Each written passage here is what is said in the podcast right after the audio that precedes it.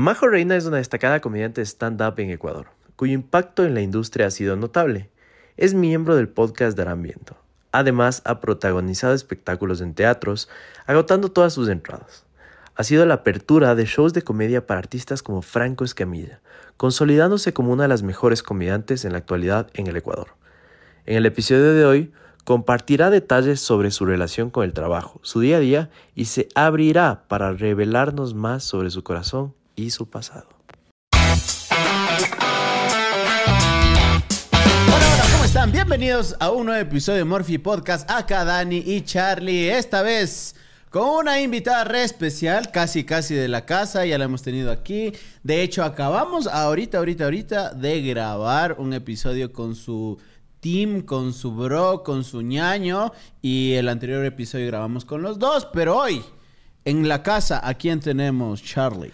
Una gran amiga, una estandapera extremadamente talentosa, eh, que, que de hecho está representando en muchos ámbitos al Ecuador como se debe una mujer que está alegrando la vida de muchas personas alrededor del mundo porque sé que su audiencia todos los días crece y para mí es un gustazo poder compartir mesa, micrófonos y vasitos de agua el día de hoy con Majo Reina. Gracias Majo, amigos, muchas gracias por, la invitación. Es la tercera vez que aparezco en Murphy Podcast ¡Ah, oficialmente. cierto! Porque estuve en el especial del 8M. Si no han visto, es un gran es- especial. Gran especial. Porque de hecho no salimos ni Charlie ni yo. Eso lo hace chévere, es, es bacán. Es único. Pero aparte es único. Es, es un podcast que en serio me gusta mucho, que lo he disfrutado y que te agradezco nuevamente por haber participado. Gracias. Pero hoy aquí vamos a hablar solo de Majo. Bien, bien, muchas gracias por la invitación. Me encanta estar aquí, ya saben. Me encanta venir a su casita. Oye, para... Haz estudio. Sí, sí. ¿Dónde estamos? casa, ¿Dónde estoy en estamos? casa. Oye, para la gente que por ahí no te ubica, ¿quién es Majo Reina? ¿Cómo te presentarías? Eh, sí, como dijo Charlie, yo soy comediante de stand-up, eh, hago contenido en internet, eh, tengo un podcast también que se llama Darán Viendo. Y en general eh, me río de la vida, así que supongo que la comedia es como mi principal carta de presentación. Oye, ¿todavía hay prejuicio, o tal vez en la mirada de las personas, cuando te presentas diciendo hago videos, eh, hago stand-up, cachan, no cachan? ¿Cómo te sientes cuando.? No, yo creo que ya no hay tanto, ¿sabes? Eh, porque estamos justo en el mundo digital ahora. Más bien, cacho que la gente hay esto de la admiración de que como está súper de moda ser creador de contenido, TikTok, eh, justo por TikTok también como que se creció más el mercado de los creadores de contenido. Creo que más bien está de moda y como que estoy en la moda y, la gente es como, ah, eres una más de las personas que está de moda. Eh, no, yo no he sentido hasta ahora nada juzgador, la verdad. Igual, bueno, yo antes de, de dedicarme a esto, yo, yo, yo soy cineasta de profesión, entonces nunca hubo tantas expectativas eh, en mí, así que ya de cineasta a creador de contenido no hay tanta diferencia. Más bien, subí de escalón, no bajé, subí, así que todo chill, todo chill. Qué bacán. Oye, ¿sabes que con el mate estábamos conversando de quemar barcos? Una gran parte del podcast eh, se dedicó a, él contarnos en este momento de su vida en la cual tuvo que renunciar a su trabajo. Conversó contigo, que le dijiste los pros y contras. No sé si igual nos puedes compartir algún barco que tuviste que quemar. Porque, a ver, estás haciendo algo muy, muy incluso muy diferente a lo que se supone Sí, que sí, sí. estudiaste, ¿no? Que es cine. Entonces, no sé si nos puedes contar por ahí algún barco que tuviste que quemar tú. Es, es- es- yo, creo que, yo creo que en eso el mate, como es el, el experto para hablar, porque él, él, él literalmente, como tú dices, él quemó el barco, él, él sí renunció a, a lo seguro y, y, y sí es una historia completamente diferente a la mía. Yo no, o sea, si soy muy honesto y, y- lo pienso así rápidamente, yo no creo, más que el barco de las inseguridades, que no, no sé cuánto puedas llegar a ser un barco, no, más que inseguridades, que creo que era lo que a mí me detenía de hacer esto que, que amo, so- sobre todo el stand-up. Yo empecé haciendo stand-up y yo quiero ser stand-up toda mi vida. Eh, si algún día las redes se mueren, que ojalá no, eh, todo bien, digo, estaría feliz haciendo stand-up, porque si el stand-up se acaba, ahí sí me muero yo, porque el stand-up es lo que realmente, mi motor, es lo que realmente me mueve.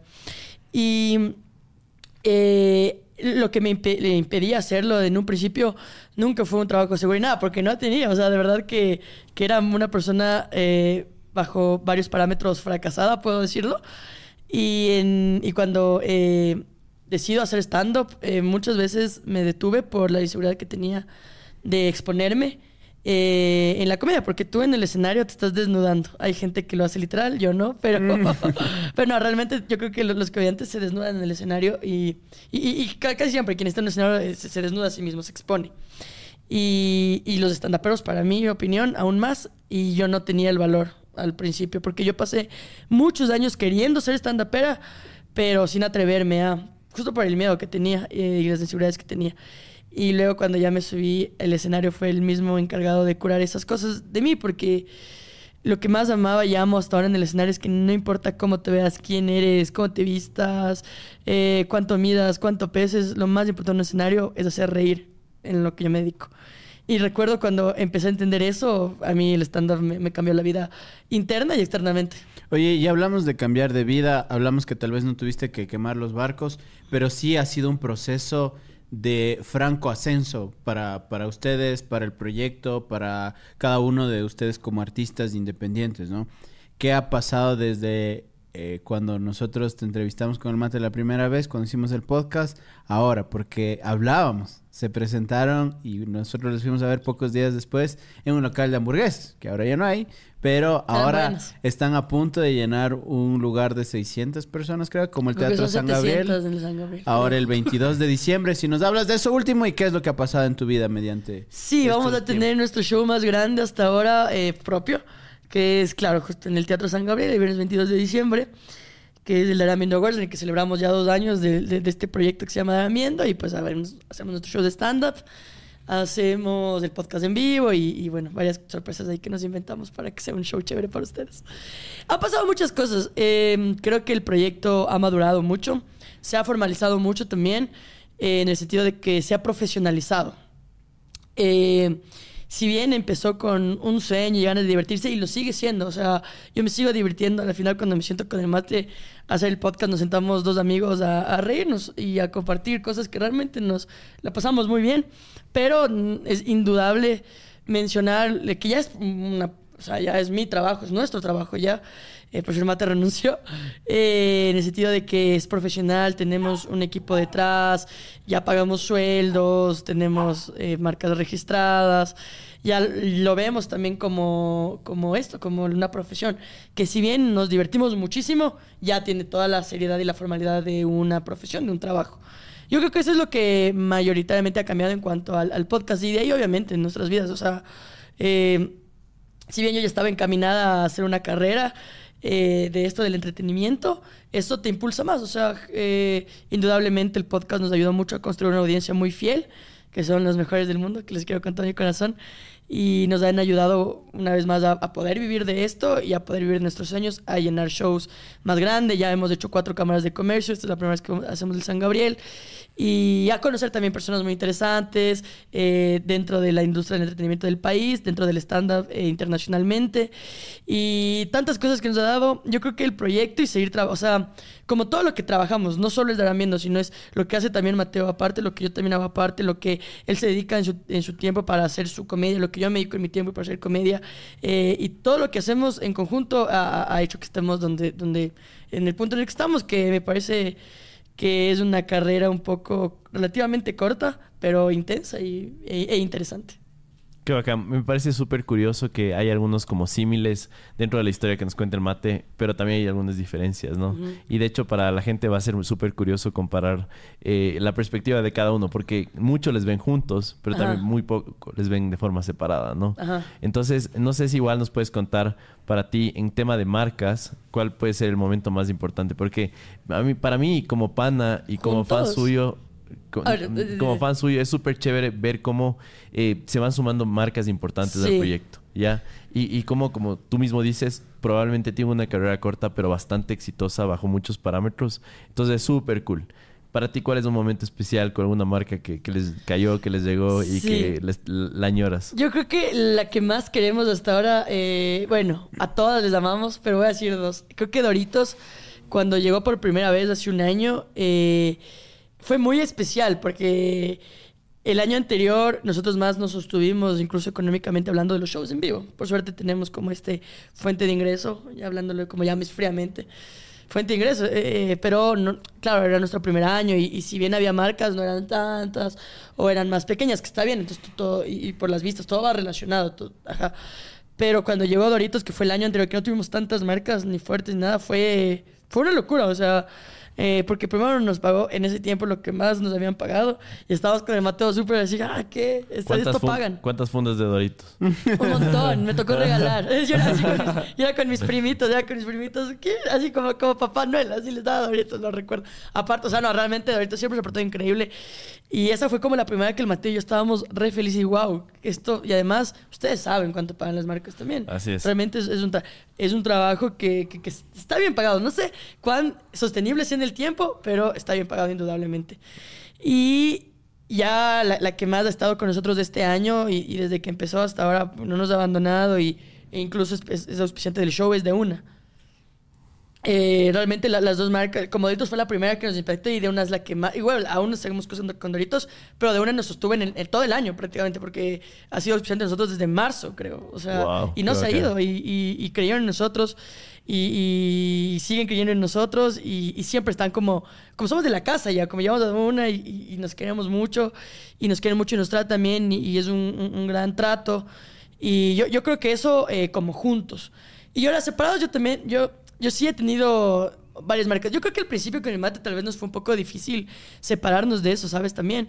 Y de los shows, como hacer cosas solos, al principio es duro, eh, porque, claro, es como crear algo, es, es que creaste algo, con, creé algo con el mate y, y que va a seguir existiendo, pero ahora, claro, lo entendemos, indudablemente hay marcas que le van a querer al mate solo por el target, o sea, es hombre, yo mujer, solo ahí pues como, es obvio, ¿cachas? Como, yo no voy a trabajar con Ego, por ejemplo, que estoy trabajando el mate, o sea, Ya, es obvio. claro. Eh, entonces, en este sentido, creo que, bueno, primero que tal vez a, a mí me costó, o sea, honestamente me costó, no en mal plan, sino que yo en todo le quería incluir al mate. Y yo sé que él también me quería incluir a mí. Y luego cuando empezaron las cosas separadas, yo sé que fue como un hijo de puta. Pero ahora ya, o sea, chill, porque ya entendemos y sabemos.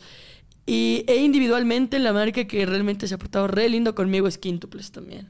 Oh, Quintuples cool. ha sido increíble conmigo y además son deliciosas. Ah. Como de es increíble, Doritos también. Bueno, vamos a pasar una factura y- Pero Ah, Quintuples. Quintuples eh, se ha me ha tratado re bien. O sea, tipo, las marcas son más chéveres cuando te deja ser tú, no te pone muchas trabas, te paga bien, te paga pronto. Eso también es otra bobada que ustedes cachan, ¿no? Sí, sí. Que siempre es a 60 días. 60. Hay, he escuchado que llega hasta 90. y- 90 Pucha, días, tú sabes, tú sabes. 90, imagínate 90 esa huevada que haces tres meses, weón, pero bueno. Eh, Y hay que cosas, ¿no? reconocer que somos emprendedores, loco. O sea, no es que somos la mega empresa para... No claro, somos... el flujo está al día, ¿no? Claro, no es el flujo como exacto que manejan justo las agencias que no pagan, ¿verdad? Hablemos de las Pero agencias, bueno. porque con el mate ya hablamos de las cosas que nos cabrean. Tú dinos, ¿qué te cabrea? ¿Qué marca? No digas la marca, si quieres. Es Pues, que no es mar- es que sabes que a veces eso siento, no es culpa de la marca, ¿ves? Exacto, Es bien. culpa de la agencia. Vamos. Porque hay Que es agencias incapaz de representar a la marca, los intereses y. y además todo. que no son que per se representan a la marca, sino que justo ganaron ese momento, ese concurso, esa campaña, por decirlo así. Entonces hay agencias que digo, hijo de puta, no pagan. O sea, por suerte, a ver, ahorita que no, no tengo una en mente que yo diga, hijo de puta, esta nos, sí nos quedó re mal. Entiendo que sí hay gente que, o sea, que ya, incluso algunos hasta que no les han pagado y terrible, pero a nosotros ninguna así feo. Lo, lo más feo sí es como. Ay, ya acuerdo, ya me acordé una. Pero es que no me, no me acuerdo el nombre de la agencia porque aparte es colombiana. No sé si a ustedes les ha pasado, pero este año nos pasó como con dos o tres marcas del mate que nos redirigieron a Colombia e hicimos el trato con, con una agencia de Colombia. Y una de esas colombianas fue un desastre. La otra increíble, que hecho es la de Doritos, increíble. Y ellos, y es chistoso porque cuando les pagan en pesos, les pagan con una transferencia colombiana, te sale el valor en dólares y en pesos. Maricón, en pesos eres millonario. pues, te llega tanta plata y tú dices, ¿por qué tantos ceros aquí? Luego es en dólares y obviamente si hay un cambio, pero es una locura. Pero hubo una de esas colombianas que, hijo de madre, qué dolor de cabeza desde la publicación. Todo, o sea, es que no hubo parte del proceso que no haya sido un fucking dolor de cabeza con esa marca. Y, y ahí yo estoy seguro que fue la agencia más que la marca. O sea, no, no, no, no puedo decir ni la marca porque eh, he escuchado a otras personas que trabajan con esta marca, pero con otra agencia, porque eso les digo, a veces eh, la agencia gana campañas. Claro. Entonces, la campaña específica que hicieron con nosotros, con la agencia que hicimos nosotros, un desastre. Eh, no nos pagaron pronto, te digo, nos hicieron una vez bajar un video, volver a subirlo, ya en YouTube, como Wow. en YouTube. No, no. Eh, luego cuando yo pregunté del pago, ah, aparte ellos tenían, como la agencia no te pagaba, la agencia remitía a otra empresa que te paga. Entonces esta otra empresa, también colombiana, no tenía idea, le decía, oye, ¿cuándo está el pago de Arambian? Y me decía, ¿qué, ¿quiénes son? Y yo, no, somos este, este YouTube, no sé, o sea, fue todo desastre. Fue el dolor de cabeza más horrible de mi vida. Ajá, este. Es ahorita que lo recuerdo. Esta agencia que es de Colombia, les digo. Ni siquiera me acuerdo el nombre. O sea, y no voy a decir la marca para la que trabajé porque no fue su culpa. Entonces, esas cosas pasan. Pero bueno, creo que es parte del estrés de nuestro trabajo. Hay otras personas que, que trabajan otra cosa y tienen otro estrés. Oye, y dentro de justo del tema del show, porque es algo que tal vez no lo, no lo entiendo yo, pero en la producción de un evento como tal, ¿qué tipo de, de cosas pueden pasar que te generen estrés? Entiendo que previo que no se vendan las entradas, pero cosas así, como cómo le podrías contar a alguien que quiere montarse su show en vivo. Sí, hay muchos. Es que también eso depende igual de la profesionalización que tenga el show. Y también eso va de la mano de tu carrera. O sea, al principio hacíamos shows en la hamburguesería y ustedes vieron, ese día, no sé si recuerdan, pero no, no valía el micrófono y lo dijimos. Sí, vale. Por ejemplo. Pero es un show más pequeño, tipo, todo bien. O sea, en teoría no pasaría a mayores. Pero así, lamentablemente, como en el stand-up no es tan profesional, profesional todavía, eh, pasa mucho. O sea, vas a bares y pasa casi todo el tiempo alguna cosa de esas. O que se te daña el micro, o que la licuadora suena todo el tiempo, o que pasa todo el tiempo la mesera frente de ti. Tantas cosas. O sea, eh, es, es parte de, o sea, es, es- es- así se empieza, ¿cachas? Como me encantaría que el stand-up fuera profesional desde el inicio. Estamos en un país en el que todavía no está industrializado. Y, y no, o sea, es así. Oye, pero, Pero- ¿crees, que, ¿crees que ha crecido la, eh, la industria del stand-up? Desde la última vez que nos juntamos es casi dos años. Entonces ahí estabas como empezando, había salido de un micrófono abierto, estaba empezando el podcast. ¿Cómo le ves? ¿Crees que ha crecido algo? Qué buena ¿Crees que pregunta. estamos años luz todavía de un México? Creo que estamos un poquito lejos de, de- de México o de Colombia. No sé cuánto haya crecido en la industria, te soy muy honesta, porque los Open siguen firmes. Hay nueva sangre de comedia que yo he visto y son muy buenos. Eh, hay, el talento está, tengo... A ver, sí, ta- tal vez lo que puedo decirte que ha crecido es que veo que mis colegas eh, ya tratan de buscársela más. Tengo colegas que se han ido ya a Colombia, al, circuito de Colombia, que es enorme, y se les recibe increíble porque son muy buenos. O sea, aquí hay eh, talento muchísimo. O sea, hay estandaperos demasiado buenos. Te digo que estamos al nivel de Colombia o de México. O sea, somos pocos, pero encuentras unos varios que son realmente muy buenos y les va bien cuando pisan Bogotá y les va bien cuando pisan Ciudad de México, les va bien, son buenos. Eh, en ese sentido creo que se ha crecido, entonces hay más gente que cacha por dónde ir y buscársela más. Pero tal vez como industria no. El problema es que estos shows más pequeños que, que, que- que- ustedes vieron ese día y con lo que todo comenta empieza, no hay un realmente, porque hay varias productoras pequeñas, digámoslo así, pero ninguna que realmente haga un increíble trabajo para que se vea profesional desde el pequeño hasta el grande, ¿viste? Como que puedas ir a un Open y digas, ah, esto está, sé que es un Open, pero se ve bien. Eh, no hay, ¿cachas? Eso es la... sí, es- o sea, pero es parte de... eh, cuando vino Alex Fernández, este, este, este comediante mexicano, él, él fue a muchos Opens y él dijo, se nota que están muy buenos, pero se nota que están muy vírgenes. O sea, hay varias cositas en el Open que podrían mejorar para verse más profesional, tal cual te lo acabo de decir. O sea, hay muchas cosas que se pueden eh, profesionalizar incluso en lo pequeño. Creo que eso falta. Eh, creo que no hay todavía un, un, un, alguien, un- una productora que diga yo voy a empezar a profesionalizar esto. Eh, por otro lado, creo que la, la productora con la que trabajamos ahora, que es Caña, sí trabaja increíble. O sea, eso es ser profesional, pero ya porque hacemos shows grandes. No sé si, si, si Caña se empieza a dedicar a shows pequeños, porque es su giro de negocio también y, y no está mal. O sea, es Así la es. manera en que ellos hacen dinero y punto. Entonces, eh, no sé cuánto, eso te digo, o sea, creo que sí hay cosas que sí se ha avanzado, pero hay cosas que lamentablemente no. Oye, ¿qué, ¿qué es lo que mm, primero te sorprendió de pasar de un, de un escenario de 20, 30 personas allá una cámara de comercio? Porque claro, nos decía el mate que lo primero que hicieron fue llenar el microteatro. Eso fue como el primer escalón. Pero yo te pregunto como la primera cámara de comercio, ¿cómo fue ese momento? Bien, el Dani está reciclando las preguntas con el mate, está muy bien. Eh, creo que fue muy interesante el, como el impacto visual es el primero, que es, es lo más, como lo, lo, lo más, es que no sé ni cómo explicarlo, o sea, lo más fuerte puede ser, pero el momento, primero cuando llegas y está vacío el lugar y dijiste, y, claro, como llenamos nuestra primera cámara de comercio, sí dijimos, wow, qué locura esta huevada, o sea, no puedo creer que todos los asientos que están acá vacíos van a estar llenos ahora en unas horas.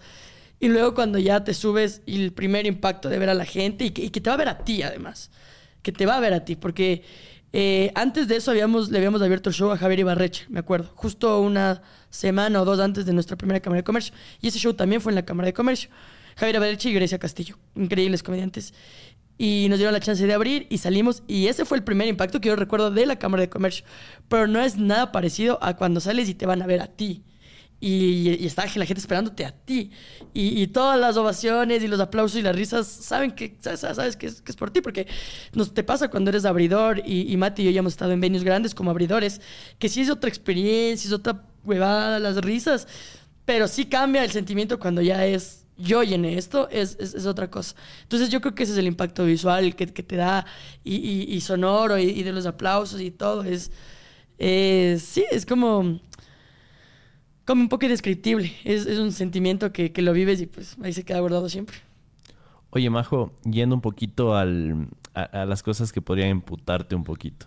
Eh, ¿Qué es algo que ahora que eres una un, personaje público prácticamente, que la gente te cacha, te pide fotos y todo, ¿qué es algo que no te gusta tanto de, de ser conocida, por así decirlo? Es una gran pregunta. Y también lo hemos hablado eh, con el mate, porque cacho, cacho, que solemos pensar lo mismo a veces en este sentido. Y es que, claro, hay veces que si tienes días de mierda, eh, si estás como, qué hijo de puta, hoy no quiero que nada, o sea, pero te toca salir, o te toca estar en algún lado, y, tal, tal, vez en esos momentos en el que tú internamente no te sientes bien, y, y, y alguien que no es su culpa para nada, porque solo está viéndote, y más bien es full bacán que se reconozca tu trabajo, pero como internamente para ti es duro decir como sí, o sea, tengo que hacer esta foto, no, no porque tengo que, sino por el agradecimiento que siento hacia las personas que ven mi contenido, porque por ellos estoy donde estoy. Pero me gustaría estar mejor, o me gustaría, yo te digo que a veces siento que he decidido ya no salir los días que estoy realmente, realmente mal. Porque eso también pasa, que como eh, eres un ser humano, y yo no, no, digo que la gente no me vea como ser humano, solo digo que mi trabajo es hacer reír y está bien. Eso es, eso es lo que yo incluso quise dedicarme, yo decidí este camino. Entonces los días que no seguramente pueda salir y, y tener una sonrisa o o, tal vez ser un poco incluso no amable porque estoy pasándola muy mal. Mejor no salir porque no, no, quiero tampoco tratar mal a nadie. La gente es muy buena y ha sido muy buena con nosotros, así que no, no se lo merecen tampoco. Obviamente hablarlo porque tampoco es que la vida del influencer es perfecta y siempre mm, todo, todo bien, no. O sea, yo lo hablo, lo, lo, digo en el podcast, lo puedo decir acá. O sea, el Mati y yo pasamos mal a veces también. O sea, él por sus problemas personales, yo por los míos. Eh, hace poco yo estuve en una pequeña depresión y la pasé mal, pero es, parte, de, es parte de también, ¿cachas? Y, o sea, creo que está bueno decirlo para que la gente sepa que esta vida no es perfecta. Eh, hay muchos problemas igual, no, no en sí por la vida, sino porque sigo siendo un ser humano, pero tampoco eso se merece la gente de mí. Entonces, tal vez justo en esta pequeña depresión que pasé hace un par de meses, sí salía y la pasaba mal. O sea, no me gustaba estar afuera, no iba a eventos, no quería hacer nada. Y luego dije, mejor no voy a salir porque si salgo la gente va a ver con cara de culo todo el tiempo y no merecen eso tampoco. Entonces eh, traté, de, eh, más bien, es seguir con la terapia, que, que, es lo que yo, yo lo tomo regularmente. Eh, tuve otras herramientas y pude estar mejor. Y ahí sí, y, muy feliz, me tomo fotos y muy feliz estoy con la gente porque ellos han sido parte importante de mi carrera, pero igual hablarlo, o sea, no, no porque ya cuando salgo, cuando estoy mejor, significa que no la pasé mal, todos podemos pasar mal y, creo que es importante eh, reconocerlo también, decir, ahorita estoy en la verga y, tengo la suerte de que mi profesión la mayoría de veces me permite quedarme en la casa si, si me está llevando a la verga un día. Oye, y has hablado de un tema súper importante del que siempre tratamos de hablar en este espacio, que es la salud mental. Porque, claro, la gente ahora entiende que no siempre estás riendo o haciendo reír a la gente, ¿no? O sea, tienes un día de mierda, te quieres quedar en la casa y está bien. Pero, ¿cómo, cómo hay repercutido el tema de la de poder ir a terapia dentro de dentro de tu vida también. O sea, ¿le recomiendas a la gente ir a terapia? Sí, claro, yo y lo recomiendo aquí, lo recomiendo donde me, donde, donde me donde, o sea, donde me inviten, donde me siente, lo recomiendo porque yo considero firmemente que la terapia te da herramientas que no tienes en tu día a día. O sea, em, hay personas como yo que deben tomarla más seguido, hay personas que yo... Pero yo creo que es como, cualquier médico. O sea, tú puedes ser la persona más sana, pero está bueno que una vez al año, una vez cada dos años, vayas, te hagas unos exámenes, ah, sí está chill. Entonces sigo la vida y me sigo manteniendo saludable. Yo creo que la terapia es igual, como hacerte un diagnóstico, ver que todo está bien, realmente, porque problemas siempre va a haber, es la, manera de lidiarlos, son las herramientas que no todos tenemos, que unos tienen más que otros, etcétera, etcétera.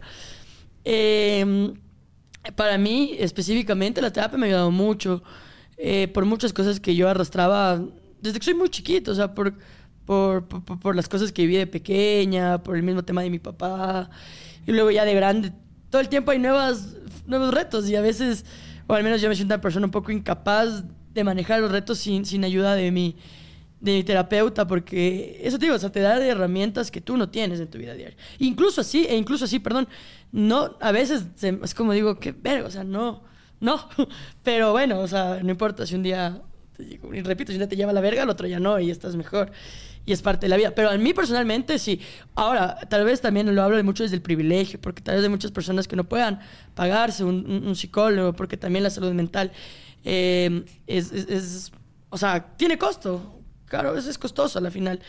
Y, y la pública te dan un o sea, porque yo me acuerdo cuando yo no tenía trabajo, eh, traté de ir a terapia en, en- en la parte pública y era un chiste, o sea, me dieron en dos meses, un, o sea, igual que en el IES, ¿no?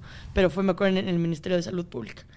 Y, y claro, también es un privilegio. Bueno, también entiendo que hay muchas fundaciones y creo que hay que, si realmente se necesita buscar estas fundaciones, porque para mí es importante, obviamente, repito, tal vez lo hablo desde el privilegio porque yo puedo tomarlo.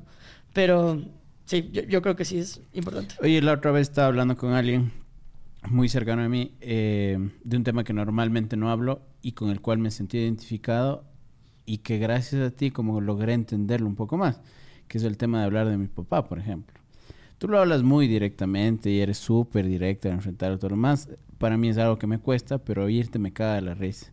¿Crees o ha habido algún momento de este tiempo en el que ha habido como un, no sé, algún fan te ha dicho, oye, ¿sabes qué? Tu historia con tu papá es similar a la mía, algo ha pasado, me siento identificada. ¿Cómo han sido esas? Sí, o sea, más en comentarios y todo eso, porque claro, yo creo que el papá ausente es lamentablemente más común en la región que vivimos de lo que pensamos y creo que sí es muy identificable. Creo que por eso también a la gente le gusta, tipo el chiste que siempre hago de, de recordar esto de mi viejo.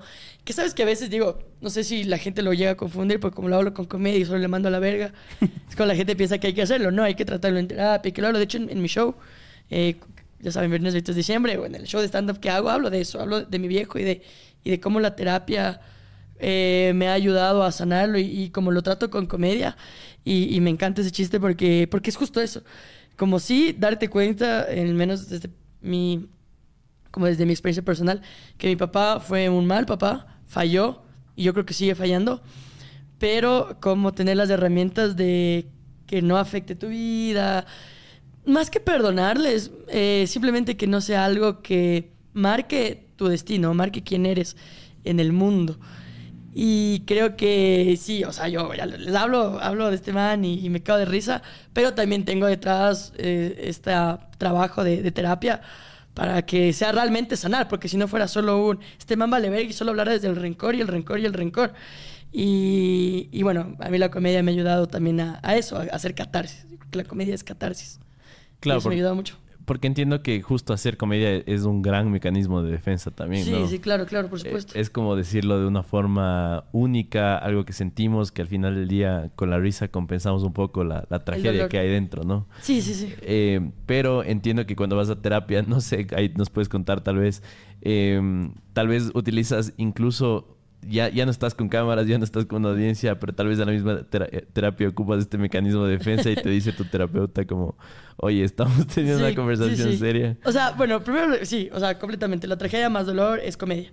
Perdón, la tragedia más tiempo es comedia. Esa es como eh, la fórmula de la comedia.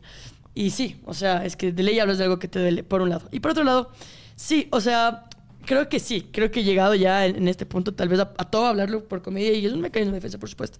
Ahora, yo en terapia, no, yo además la pago. Como no me puedo estafar, o sea, llego y sí, o sea, me abro y, y- y suelto todo lo que soy, suelto todo lo que tengo, lloro si es necesario, lloro mucho en terapia.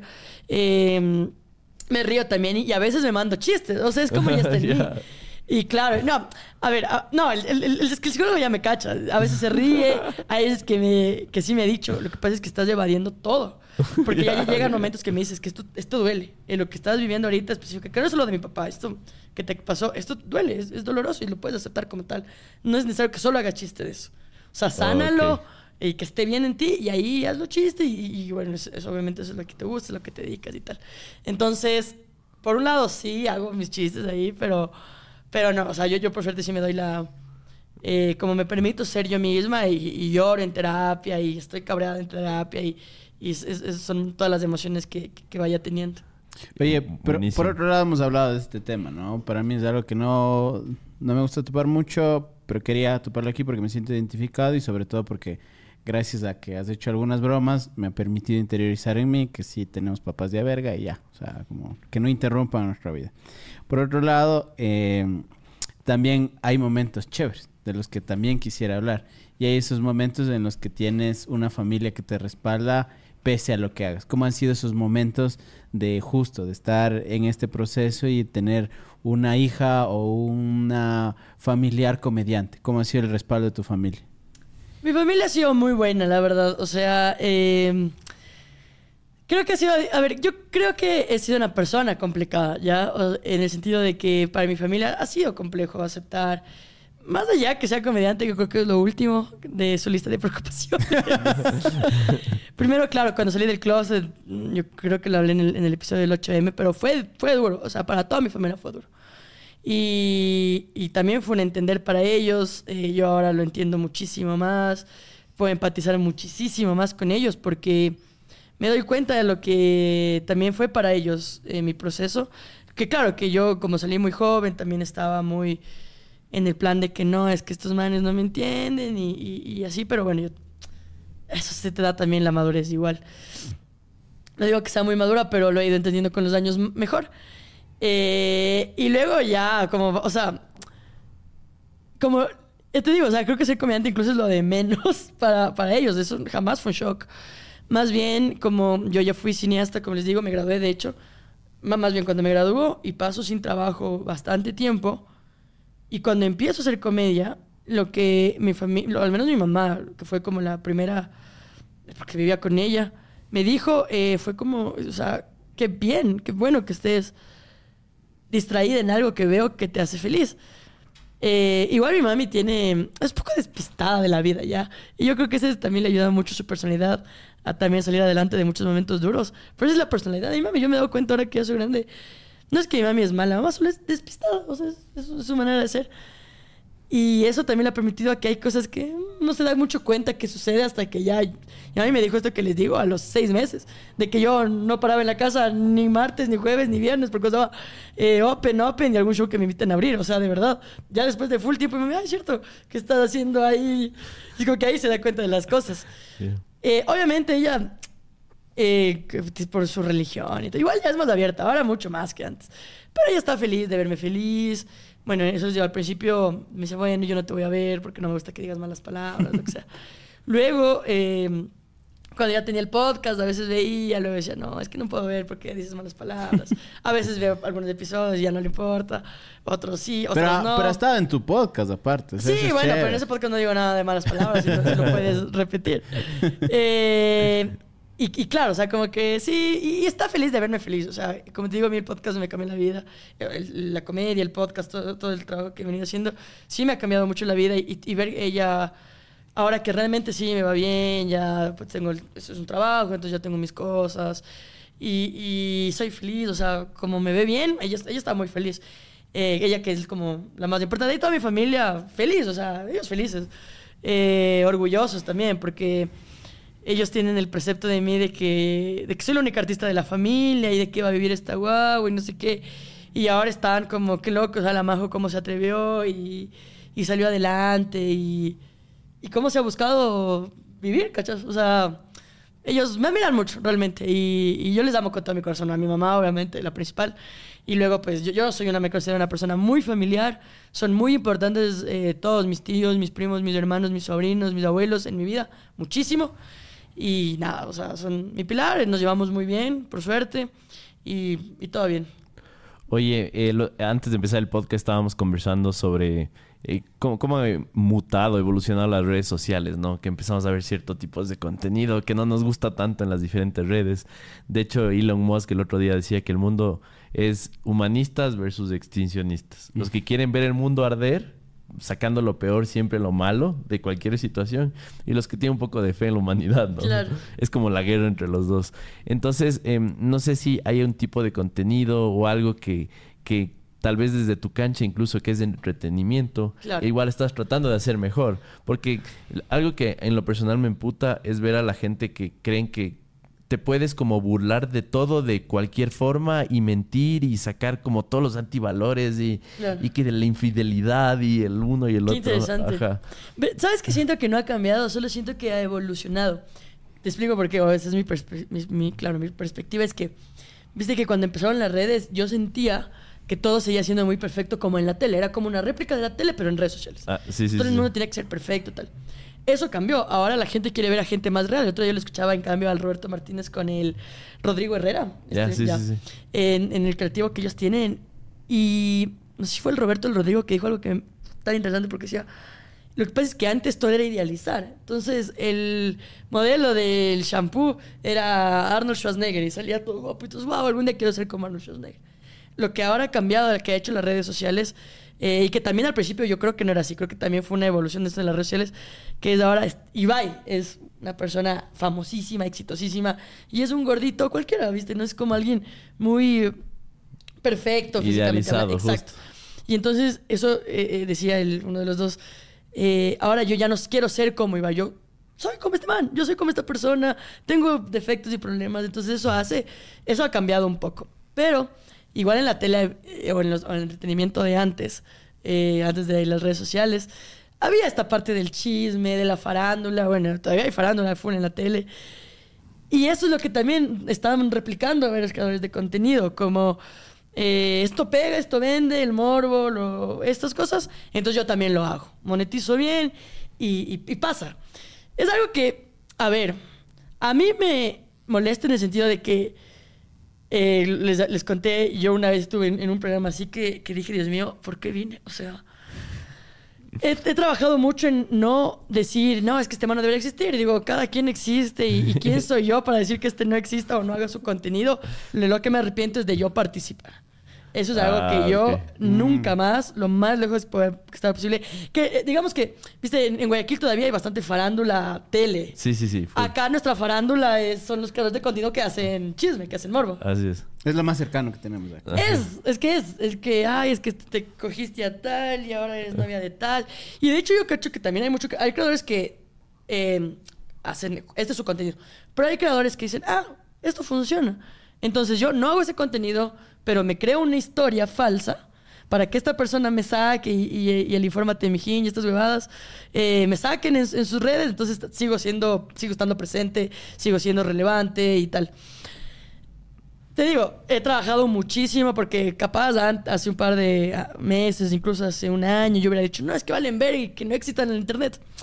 Creo que en este punto es como cada quien existe y, y ya depende de la gente lo que ve. O sea, eh, si hay gente viendo eso es porque aún hay. Ojalá hubiera más contenido como el suyo. Eh, bueno, fue así como el nuestro, porque no, o sea, como el, el de gente que yo considero que es más bacán, eh, pero va a seguir existiendo. Que sigan haciendo, lo único que yo sí nunca más voy a ir a un programa de estos, porque una vez me invitaron justo a, lo, lo hablábamos, este, estos podcasts que solo es, pero ¿quién te cae mal? ¿Pero quién, te, quién vale verga para ti? Es como, tengo mucha carrera por hablar y, y- y no sé. Entonces, he, he trabajado mucho en eso, en primero en no, de- no despotricar contra algo, alguien a la final. Sí, a la, final no tengo por qué juzgar y allá cada uno, cada uno, pero, pero es algo en lo que yo genuinamente no quiero nunca participar. O sea, de que, oye, pero si haces esta tal polémica, jamás. O sea, que a mí la gente me conozca por mi trabajo, por lo que me saco a la puta haciendo, me quieran, me odien por lo que hago. No por algo que me quiero inventar por ser relevante. Oye, y justo eso quería conversarte, o, o más bien consultarte. Estamos hablando con alguien que tiene ya casi, casi, creo que esta semana, 100 capítulos, 100 podcasts. Están, Otra a vez punto, de, están a punto de, de- de cumplir. Alguien. Pero, ¿qué es lo que le aconsejarías a alguien que te está viendo y quiere empezar como en el mundo del podcast, empezar en el mundo de la creación de contenido? Porque estamos de acuerdo que tener 100 episodios de algo no es nada fácil, ¿no? Sí, es, es complejo. Yo lo venía pensando desde el otro día y creo que, a ver, y lo decimos en el episodio 100, que, que no se consigue esto, pero es que vayan a verlo.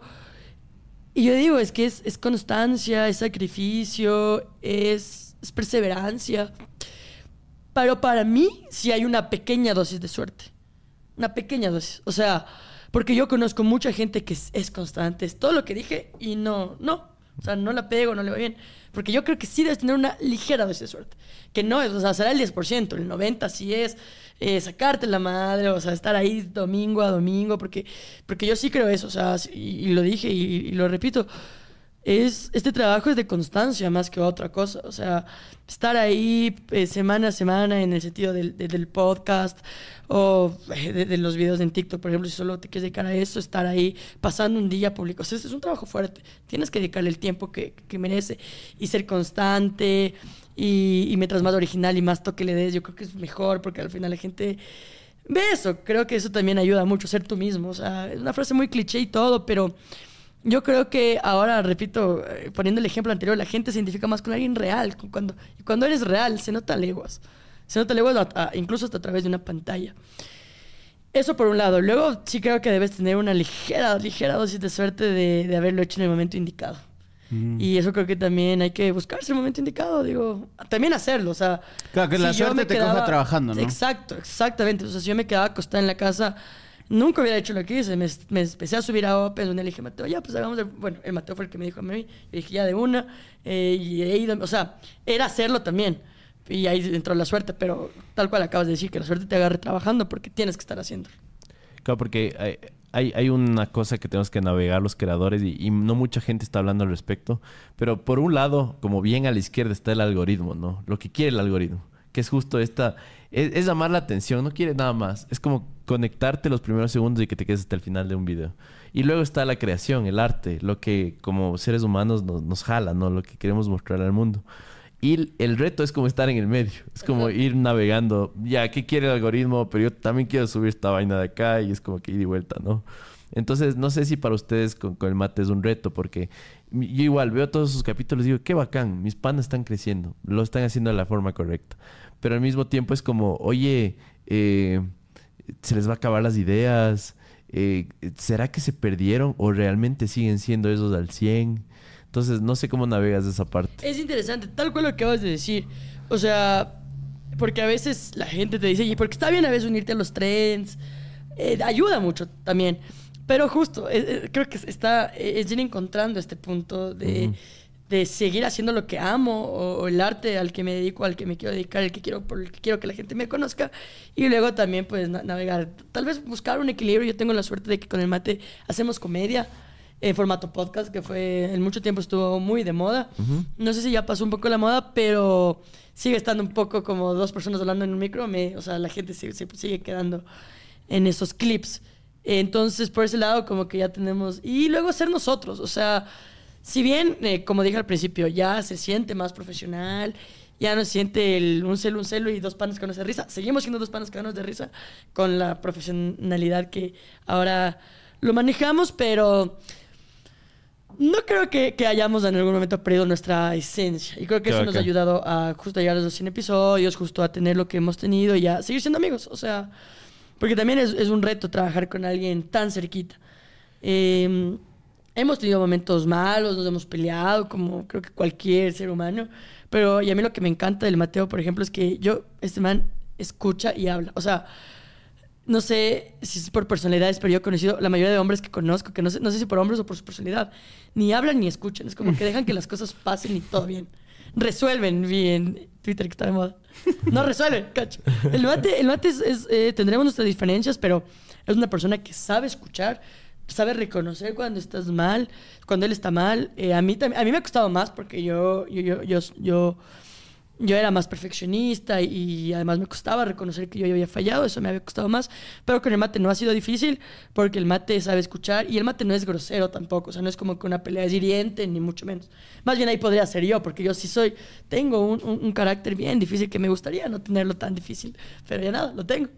Eh, y, y no, o sea, ha ayudado muchísimo también a, digamos, resolver las diferencias que van a existir, que no todo es color de rosa, como en la vida. Eh, que la personalidad del mate y, ha ayudado mucho. Oye, y agregándole más información a este rant que estás haciendo del mate, que es algo que eh, le dejarías, recordando que este espacio eh, quedará en eternas memorias por el internet. ¿Qué le dejaría? Ajá, o sea, que en, en el sentido de palabras, ¿no? ¿Qué, ¿Qué, quisieras decirle al mate ahorita que no está él? Y que tal vez a veces, sí, ustedes conviven, son socios, son grandes panas, pero a veces no tenemos el chance de decirle a estos seres bueno, yo puedo ser aquí esto. Yo le he dicho al mate. O sea, yo sí, gracias a Dios, tenemos esa confianza de un día yo puedo llegar y decirle, amigo, esto, esto, esto. Y, no, y te quiero mucho. O sea, yo no sé si el mate dijo, o bueno, le preguntaron, pero a mí me van a sacar esto. Yo he llorado con el mate. O sea, hablando de sentimientos. Sí, nos contó, él también. De sentimientos de él o míos, o, o mutuos, o etcétera, etcétera. Y eso para mí es re valioso. O sea, eso ha hecho que yo no me haya rendido.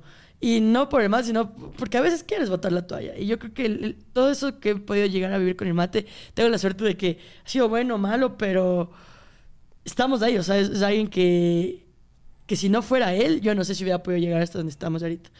Y bueno, o sea, se lo he dicho, pero lo digo igual. Yo, yo, yo Mate, eh, te amo mucho. Eres mi mejor amigo. O sea, jamás hubiera podido crear dar viendo con nadie más. Y yo sola tampoco. O sea, esto fue perfecto, eres el mejor padre de Darán Viendo.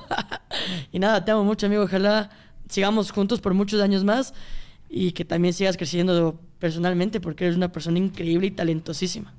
Oye, y recordaba la fiesta en la que muchas gracias tuviste y tuvieron el, el, cariño de compartirnos y pudimos estar ahí festejándolo y todo lo más. Bueno, pude, mandando saludos para los dos.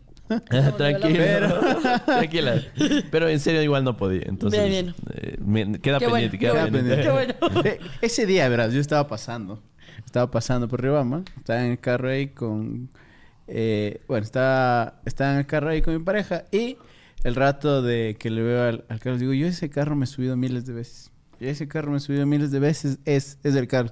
Le llamo y le digo, ¿por qué estás en Riobamba? Y me dice que estaba en... Estaba yendo a... No, está yendo a eh, escalar. ¿alguna me fui a recorrer un pedazo de la ruta del Inca, por donde se desplazaban los incas de norte a sur. ¿Cómo se llama el Inca Ñan? ¿Es como... Eh, eh, Incañán. No, es que Inca, es que Incañán es, como camino del Inca. En 2009 se conoció la primera transacción documentada con Bitcoin. Un usuario intercambió 10.000 Bitcoins por dos pizzas. Esta transacción estableció un valor implícito en Bitcoin, que en ese momento era menos de un centavo, era 0.001 centavo. 15 años después, un Bitcoin equivale más o menos 30.000 dólares. Esto significa que si esa persona no hubiera comprado esas dos pizzas, se hubiera guardado esos Bitcoins en su billetera, hoy tendría 300 millones de dólares. Y damas y caballeros, esto tan solo está empezando. La pregunta es por qué Bitcoin aumentó tanto de valor. Básicamente es porque es un activo escaso, descentralizado, seguro, asequible, con mucha innovación y de hecho muchas personas lo llaman el oro digital. Además de este contenido, quiero contarte que tenemos nuestra propia comunidad de cripto, que se llama Crypto Savvy, en la que hablamos sobre noticias, tecnología y nuevas y diferentes formas de generar ingresos a través de la blockchain. De hecho, no solo con Bitcoin, sino con las más de 14.000 criptomonedas que existen en la web 3.0. Así que te invitamos a que te suscribas a nuestro canal de YouTube. Nos puedes encontrar como Crypto Savvy en todas las redes sociales. Y así tú puedes aprender más sobre esta tecnología y puedes generar ingresos y acercarte más a esta tan ansiada libertad financiera. No, es Capagnen. Ah, es ¿Y fue muy duro? Durazo. Puta, casi nos morimos. Casi nos... O sea, no tienes idea. Pero por, los, los rapiditos más gloriosos que me he pegado, las noches siempre llegábamos a calentarnos rapiditos. Tomábamos salchichas y carnecita. Eh, es el problema de la altura. Caminas como a más de 4.000 metros. Ah, en caminos ah, llenos de piedra. Eh, Digamos que requieres cierta técnica. Tres días. Sí, tres días. O sea, ¿pero qué? ¿Acampabas? Sí, sí, acampabas, obvio. Caminabas de, 10 a 12 horas diarias y, qué acampabas. Lo que te digo, rapiditos. La gente llevó pan. Pero fuiste Una anécdota súper rápida. Sí, en el tercer día eh, conocimos a unos chicos que estaban pescando ahí, en un lago. Y nos traen del bolsillo, sacan de un calentador que teníamos en un exterior, sacan eh, seis truchas de arcoíra, arcoíris, es una variedad súper rara. Le sacaron los huevitos y a esa altura nos comimos caviar, loco. Eh, No tienes idea lo rico que está eso. Oye, y... y- Experiencias. Sí, a ver, sí, marico, sí, fue tres días yendo y regresando a... No, verás, sales de Achupallas, que es un pueblito cerca de la UCI, en la provincia de Chimborazo. Ajá, ajá. y bajas todo páramo, o sea, sin, no hay nada de civilización, solo es páramo, rocas, lagos, etcétera. Y llegas casi en Capirca.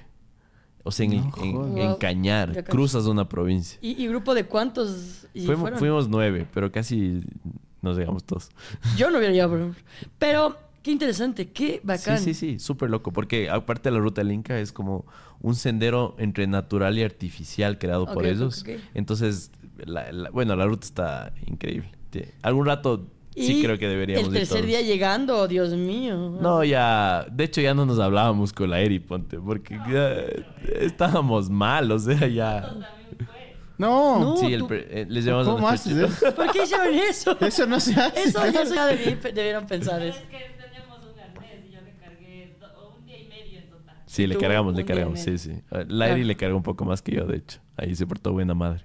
No puedo creerlo. Eh, Sí, qué sí, sí. bacán, qué bacán. Sí, sí, sí. Entonces. O sea, buena razón para no haber ido. por- No, no, está muy bien, está muy bien. Nosotros, nosotros, eh, eh, eh. Y el Carlos. Sí, oye, yo ese día me desconocí. O sea, estaba descualquierado. Pero, Estaba- pero iba, iba a tocar las cosas chéveres porque ya la gente lo verá tal vez en nuestras Sí, cámaras sí. De, de lo de la fiesta y si no, pues ya se quedarán en nuestras eternas memorias y, y agradecerte por el espacio también. Y ahí les mandamos saludos desde Morphy Podcast. Pero ahí yo vi mucha, muchos momentos donde los dos se abrazaban y compartían palabras así. ¿Qué era lo que... qué- ¿Qué es en ese momento lo que sientes? Así como lo logré, lo estoy logrando, ¿qué es lo que pasa por tu cabeza hoy por hoy? Eh, sí. No me acuerdo de tantas palabras, estaba muy borracho, pero, pero recuerdo un día antes que fue mi cumple, hablar con el mate y, y decirle que loco, llegamos a 100 episodios ya. Y, y desde antes teníamos esa como, esa sensación y nos dijimos como qué loco, bueno, hablamos de, de lo que sentíamos y tal. Y luego ese día, ¿sabes qué también sentí ahora que, lo, que, que me lo preguntas? Yo siempre quise tener una fiesta del podcast. Eh, y con, con el mate nos gustaba mucho este programa del Richie, eh, que se llama Ñaña Me Extravaganza. Ellos tienen también una fiesta así. También fue medio una copia porque yo veía decía, qué, chas- qué loco lograr eso. Así que una fiesta y vayan tus amigos que te quieren, creadores de contenido y panas panas. O sea, no, no, no panas panas, sino de la vida. Y esa noche se logró. O sea, la fiesta fue tal cual me la imaginé. Y eso para mí fue muy especial. Además estaba hasta mi familia, que eso lo hizo incluso más especial porque cuando digo, mami, todo chill, pero no, le encanta ir a estas cosas, pero fue y se quedó mi cuñado, ya estaba medio borracho, mi familia, familia, o sea, mis hermanos, mi, mi- mi familia. Y nada, noche especialísima en el sentido de que, que cumplí mi sueño de hacer una fiesta porque yo quería hacer una fiesta. Y claro, qué, qué mejor momento con la gente que nos quería, porque también eso sentía mucho cariño de todos. Sí. Todo el mundo. Y, Respeto, y admiración. además, hay- viste que hay fiestas que va la gente por compromiso. O sea, tú, tú, tú sabes, o sea, por compromiso el sentido de que, bueno, voy a este eventillo, no sé qué. Pero yo sentí como la gente fue a esa fiesta a celebrarnos. Y eso yo me lo voy a llevar siempre en el corazón. O sea, toda la gente que fue de, de- de- de realmente, qué bacán, estoy aquí por, por festejar, por festejarles a ustedes, fue, fue muy bonito. Y, y más de uno, obviamente, vi loco del mate. Ahí estaba también, obvio, como ya somos tan amigos, estaban que, las que su familia, bueno, o sea, la familia de su esposa, eh, sus amigos personales con los que yo también soy amigo, entonces ahí me llevo bien. Entonces, como todo, fue, fue un ambiente familiar. Me sentí muy feliz ese día. Fue chévere. Malo porque me chumé y perdí las gafas de mi novia. No, Lentes que se hacían gafas, las perdí. Tarado. ya nada, ya en este punto. Oye, pero justo quería topar esa, esa arista también. ¿Cómo ha sido el, el tema de tu relación y cómo crees que ha ido evolucionando también a la par? Porque veíamos ya una majo más como madura y una relación más madura. ¿Cómo ha sido eso de Sí, es verdad. el, el podcast, de los tiempos y tener una relación ahí? Sí, yo, yo- para la gente que no sepa, Levilita y yo somos novias desde el 8 de septiembre del 2020, es decir, antes de que yo me dedique a todo esto. Y yo creo que si yo no hubiera estado con la Gaby, yo no hubiera llegado donde estoy también. O sea, la Gaby ha sido más del 50% en esto. Porque que haya alguien que crea en ti. Porque a veces tu familia sí cree en ti ya y, y todo bien, pero esa- como con esa cercanía, como eso les digo a mi mami, todo bien, pero es medio despistada y todo bien. Pero la Gaby siendo todo el tiempo creyendo en mí es... es, es- lo que yo creo que me, te, da, te da muchas veces las fuerzas de sí puedo, o sea, sí puedo. Y, mutuamente, o sea, lo que la Gaby y yo hemos crecido es, es, es que es, estas historias de amor que yo estoy tan agradecida de vivirla, que solo se veía en las películas y así, como lo de Franco, como, como, como, como Franco cuenta que no tenía nada. Y yo igual, o sea, mi- mis primeras citas con la Gaby eran irnos a comer una salchipapa, si había platos, y no solo le iba a ver, nos subíamos de un bus porque salía de sus prácticas de la U, cogíamos un bus, le dejaba en su casa y nos quedábamos en la vereda conversando, porque yo no tenía dinero, y ella tampoco, y ahí así pasábamos eh, nuestras primeras citas, así nos enamoramos. eh, eh, no sé, esas cosas para mí son bien especiales, y ahora en, eh, todo lo que hemos logrado, los hemos logrado jun- juntas, o sea, de la mano, codo a codo, somos mucho más que dos cachos. Entonces, eh, en ese sentido, es tan especial para mí. Y obviamente la relación crece como, como nosotras. Y, y yo creo que también estar con la Gaby me ha ayudado a, a darme un centro. En el sentido de que us- ustedes también sabrán, muchachos, que cuando uno empieza en este mundo, es un mundo que es más dañado que otra cosa también, ¿cachas? Como si hay eh, mucho alcohol, eh, incluso hasta cosas más drogas. Y yo no les digo que yo digo que está mal, o sea, cada quien lo vive como quiere vivirlo y como, como puede. Yo creo que yo, fuera una alcohólica, o sea, estuviera mal si no estuviera con la Gaby, que, que me hace también poner los pies en la tierra, porque o en algún momento también se llega a subirte o cualquier cosa, los humos. Pero siempre tener esa persona al lado tuyo que te centre, que te haga, es, increíble, o sea. Y claro, ella también ha madurado mucho, eh, también toma terapia, nos ha servido muchísimo por separado y, y así hemos relación. Obviamente hay problemas, como en la vida, como con el Mateo, hay problemas. Eh, nos, nos, nos ha ayudado mucho, una vez más, la terapia a poder resolverlos, eh, a que cada vez los problemas sean no de menor tamaño, sino que cada vez es como que más esta convicción de ningún problema es más fuerte para separar nuestro amor, o sea, ninguno. Y cada vez es más fuerte nuestro amor, que por más fuerte que siga siendo el problema, nuestro amor siempre va a estar más fuerte. Y obviamente ya en una relación más adulta ahora, porque ya este, piensas también en otras cosas, en... eh, creo, o sea, más bien esperamos irnos a vivir juntas el otro año. Entonces, eh, claro, ya piensas en otras cosas, en, en- en empezar a organizarte, en empezar a, ver tus finanzas con la de tu pareja, en el sentido de que eh, metas que, que tengamos por ahorrar, para irnos de vacaciones este año, qué, qué le falta a la casa, cosas así. Eh, ha madurado como, como nosotros hemos madurado, como nosotros hemos crecido. Al principio de la relación, como les digo, o las farras éramos, puta, los 10 dólares tienes tú, yo tengo 10, ya compremos trago y vamos a tal fiesta, porque eso es lo que al principio pasa, pero ahora obviamente en otros puntos de nuestra vida y en otro momento de la relación.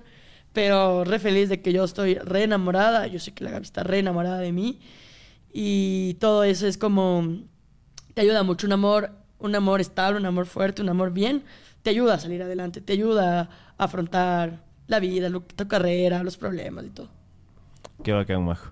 Oye, saliéndonos un poquito del amor, yendo más al, al billete. Al odio.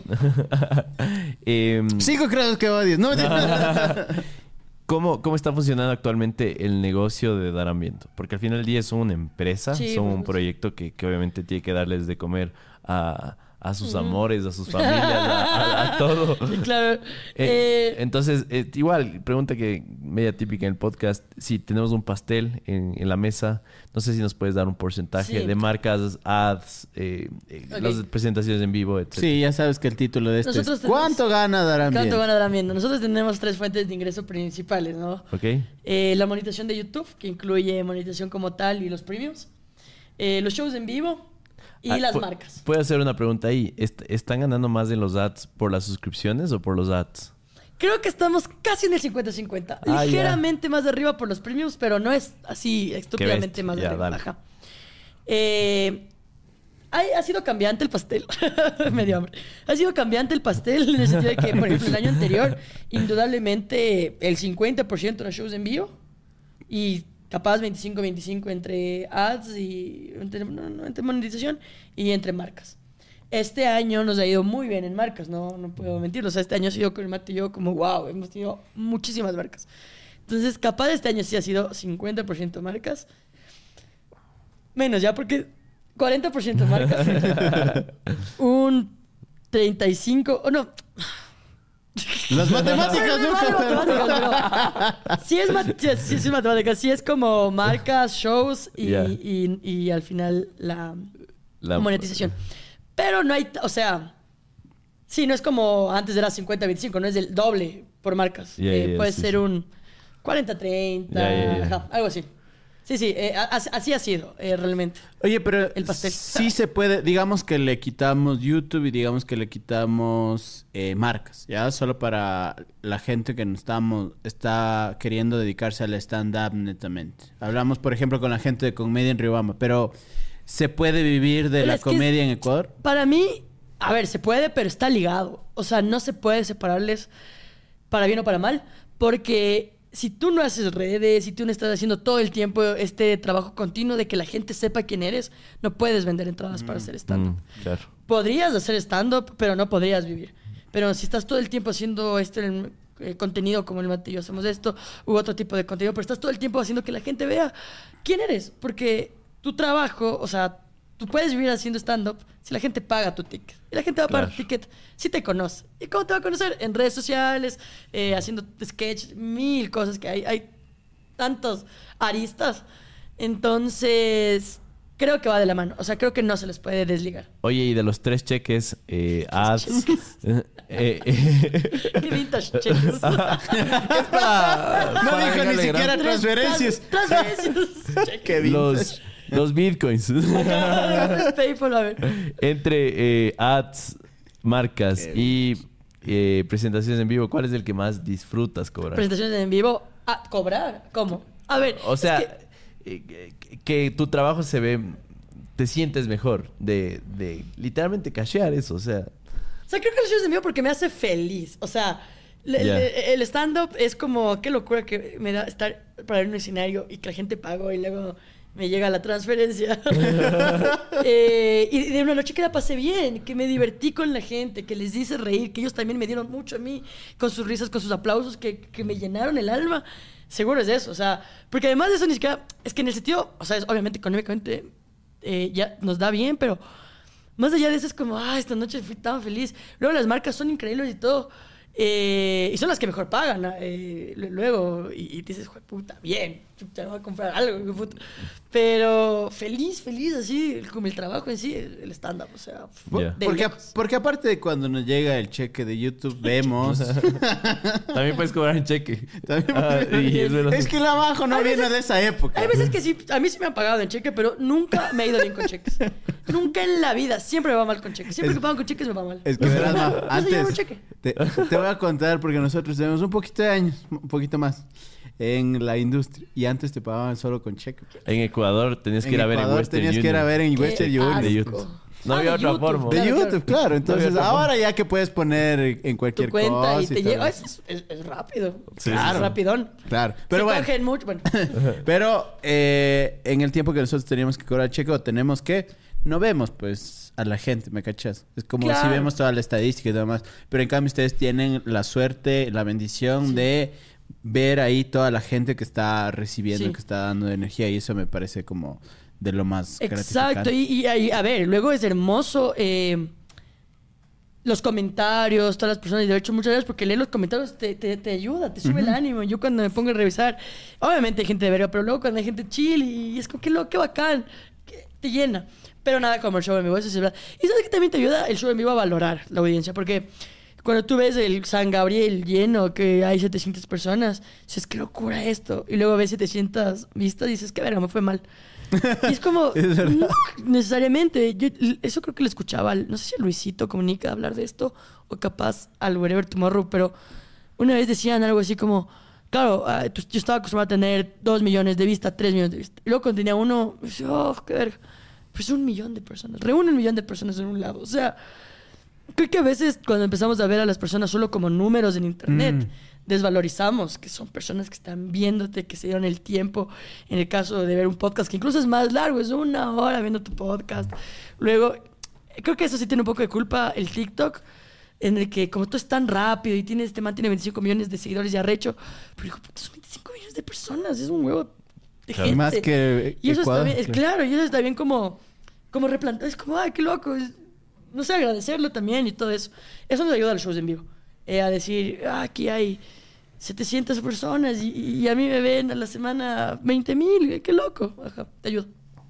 Qué bacán. Oye, Majito, ¿qué es lo que te ves haciendo los próximos años? Yo sé que me vas a responder stand-up, pero yendo como a proyectos un poquito más concretos, es decir, Darán Viendo va a seguir con el mismo formato. ¿Quisieras o aspiras a estar en algún otro país presentándote? No sé si nos puedes soñar. estuviste en Argentina. En un soñar un. Estuve en poco. Buenos Aires en uno, fue una, estuvo lindísimo, gracias a todo el mundo que fue. Ya, no sé si nos puedes contar ahí. Sí, a ver, eh, obviamente, ¿no? a ver, con el mate sabemos que el Darán Viendo tiene, va, va eventualmente a, a dejar de pasar. Espe- o sea, no les digo que hemos hablado ya de una fecha, no, nunca, nunca, nunca. Eh, eh, espero que sean un par de años más, 100 episodios más, de verdad que me encantaría, de verdad que me encantaría. Y lo, lo único que sabemos con el mate es que va a llegar, o sea, los dos vamos a saber cuál es el momento. Eso es lo bueno también, estar tan conectada con un proyecto y con tu compañero. Sabemos cuándo. O sea, sabemos que los dos vamos a sentirlo. Por un lado. Y cuando deje de suceder, obviamente, bueno, con viendo a mí me encantaría lograr muchas cosas. O sea, yo creo que con el mate, tal cual dijiste, queremos irnos, estamos en planes ya como yéndolos a, a formalizar, de irnos a otros países, tanto hacer stand-up como grabar con gente que admiramos mucho, eh, etcétera, etcétera. A mí me encantaría luego también que con el mate podamos tener algún especial subido que le vaya muy bien. No sé si en Netflix, porque no sé si sea la, que, que me encantaría hacer la primera ecuatoriana en Netflix en un especial stand-up. O sea, un sueño. Una locura.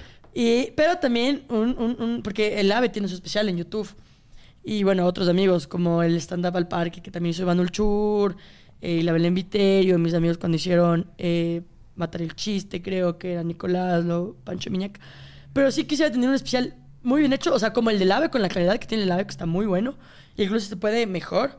Que sea un especial como, como Life from Pachuca de Richo Farrell, que a mí me cambió la vida. Cuando yo vi ese especial en YouTube, me bueno. cambió la vida. Eso quisiera en algún momento, con el mate vivir, la verdad, juntos.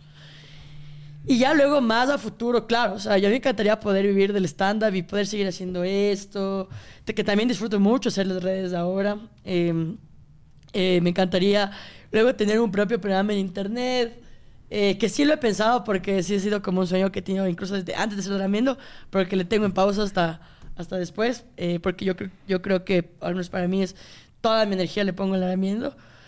Y eh, claro, luego ya vendrá. O sea, y personalmente quiero casarme. Sueño con casarme, amigos. Es, es- es un sueño. También me encantaría casarme. Y también viajar más. Es, es algo que dijiste. Tanto como para hacer stand-up como por conocer. En Buenos Aires, como cómo iba a ir a Buenos Aires sin subirme, pero fue solo, fue lo único que hice una noche porque quería conocer. que- Quiero conocer más ciudades, más países. Es algo que yo no tuve la suerte de vivirlo de niña ni por, las posibilidades económicas de mi familia. Pero ahora que, que quiero seguir trabajando para eso, para conocer más cosas y, e irme a pasear al mundo, me encantaría. Oye, uno de los contenidos que más me gusta que haces, que no tiene mucho que ver con stand-up, pero me parece demasiado valioso, es el trabajo que te das para comparar un poco las farmacias en el Ecuador. no sé si nos pu- puedes contar, hay un par de hacks, de cosas que deberías Hacks, saber. Todas las farmacias tienen su día de descuento, todas. Solo Y- que y- nadie sabe cuál quién. Pero el descuento es real. Hay algunas que más que otras, hay algunas Ya. que más que otras. Pero es- Por- ese es un gran hack. por Porque ahora que estamos en épocas de Black Friday y esas vainas, la gente dice 80% de descuentos, pero le subieron 70% el Sí, precio. sí, sí. Eso pasa mucho aquí en Ecuador, creo. Sí, en sí, muchas marcas. Pero ese es un hack eh, de, de las farmacias. Siempre compren el día que la farmacia tenga O descuento. sea, hay que como ir a sus redes, ver qué día anuncian. Eso es de- lo malo también, la comunicación de las farmacias. Yo, yo me enteré de Sana Sana, que son los lunes y los jueves. Y entiendo que Fibeck es ¿Te, te otro y paga, así de ¿te pagas todos. sana ahora actualmente? Ahora no. Ojalá algún día sí. ¿Cacho? Vamos a pasar la factura. vamos- solo, por, solo para cagar el anuncio, vamos a decir farmacias Cuyibamba. Cualquier Pero, pero ya no me he formado tanto, por suerte, como para saber más hacks. ¿Sabes qué es un hack eh, de Adidas, por ejemplo? Yo, qué hijo de puta, si de algo puedo decir que peco es de comprarme ropa. Ya. Antes yo no era así. Yo cambié, yo cambié, muchachos. A mí me encanta, me encanta comprarme ropa ahorita. Y un hack que yo aprendí para no gastar tanta plata lo estúpido. En la página de Adidas siempre hay descuentos y si tú estás como en Adiclub, que se llama, te llega el correo. Esta semana Tienes descuento. tienes, pero es que es buenazo porque aparte de los descuentos que ya hay, te dan más 10% si llevas una prenda, más 20, 20 si llevas dos, más 30 si llevas tres o más. Entonces así me han salido abusos en 20 dólares. Pero hay que estar pilas de esos descuentos. Yo me acabo de comprar no, unas yo no zap- tengo tantos hacks. Soy medio un desastre para los hacks. Yo me acabo de comprar unas zapatillas hermosísimas. No es, no es mención de Adidas, pero me acabo de comprar unas zapatillas hermosísimas en 70 dólares. loco. Sí. Wow. Normalmente están en 150. Obviamente es Do- más barato irte a Estados Unidos y comprarte, pero... Ponte este pantalón, mira lo lindo que está. Me salió en 60, pero es precioso. Ah, Y cool. está medio descontinuado, ya no hay. Lo encontré de suerte en la... En la... Está muy bacán. Y tiene chomp, hijo de puta, ojalá lo logre encontrar. Pero puta, yo le vi y dije, no, eso me tengo que comprar, hijo de puta. Y ya, Está estamos. muy bacán. Mío, soy adicto a la Soy- ropa, soy- perdón. Oye, eh, Majo, gracias. Sobre todo porque mm, hemos podido conocer a la humano, la humana detrás de Majo Reina. Y Yo ya conocí eso en las farros, ve. También yo conocí él. Pero, pero sobre todo porque siempre ha habido como este tema de comedia y siempre ha habido el chiste detrás de, pero hoy te has permitido mostrarte como eres, desnudarte ante, ante nuestra audiencia y lo valoro mucho. Lo, lo- lo valoro mucho. Sabes el respeto, admiración que tenemos a ti, al mate, el- el- la admiración real por su trabajo y muchas gracias por estar aquí. Sabemos que no va a ser la última porque de ley algún Aquí pretexto. Cuando se les acaben los invitados, muchachos, aquí andamos. Algún pretexto encontraremos. Pero eso quería decirte, Dios te pague, sobre todo por ser una persona tan chévere. Para la gente que quiere seguirte en redes sociales, ¿cómo te puede encontrar, Majo? Muchas gracias, Dani. Sentimientos mutuos, les admiro y les quiero muchísimo. Realmente por eso me duele que no haya sido la fiesta. Pues porque les quiero mucho, realmente se les considero amigos. Y me, me parece muy bacán en esta profesión. Te encuentras de todo, bueno, como en cualquiera, yo creo. Gente chévere, gente que no Así es tan es. chévere, envidiosa, lo que sea. Y me alegra mucho haberme encontrado con gente como ustedes, como el buen Gabo, el buen Cham, que también están por allá. Que les quiero realmente, o sea, hay muchas personas de este medio que agradezco mucho ser amiga, eh, por un lado. Y bueno, ya, ya saben, ahí soy Majo Reina en todas las redes, darán viendo también en todas las redes. Eh, tenemos este show, bueno, que ya le- le- les había contado, que es el viernes eh, 22 de diciembre en el Teatro San Gabriel a las 8 de la noche. Vamos a tener nuestro show de stand-up, eh, vamos a hacer podcast en vivo y hay muchas sorpresas, va a ser muy interesante. tienen que. Y las entradas están en www.teatrosangabriel.com o si van físicamente al teatro también pueden comprarlos así. Se viene. Así que nos vemos en eh, Darán Viendo Awards, ¿no es Darán cierto? Awards. El 22 de diciembre. Segundo año. Se vienen cositas. Gracias por tu tiempo, Majo. ti, Eres amigo. una crack. Te Muchas queremos, gracias. te admiramos un montón. Y ojalá este sea uno de muchos podcasts más. Seguro. Gracias. Gracias al Fer en Controles, gracias a la Eri, al Toto, a la Peggy, al Gabo que estaba por ahí y a todos ustedes por vernos el día de hoy. Nos vemos en otro episodio de Morphy Podcast. Chao, chao. Chao. Gracias, amigos. Gracias. Muchas gracias, amigo. No Gracias tocaste entonces lo del vale. No. Sí, porque tiene el Charlie que... Sí. eh, Fer,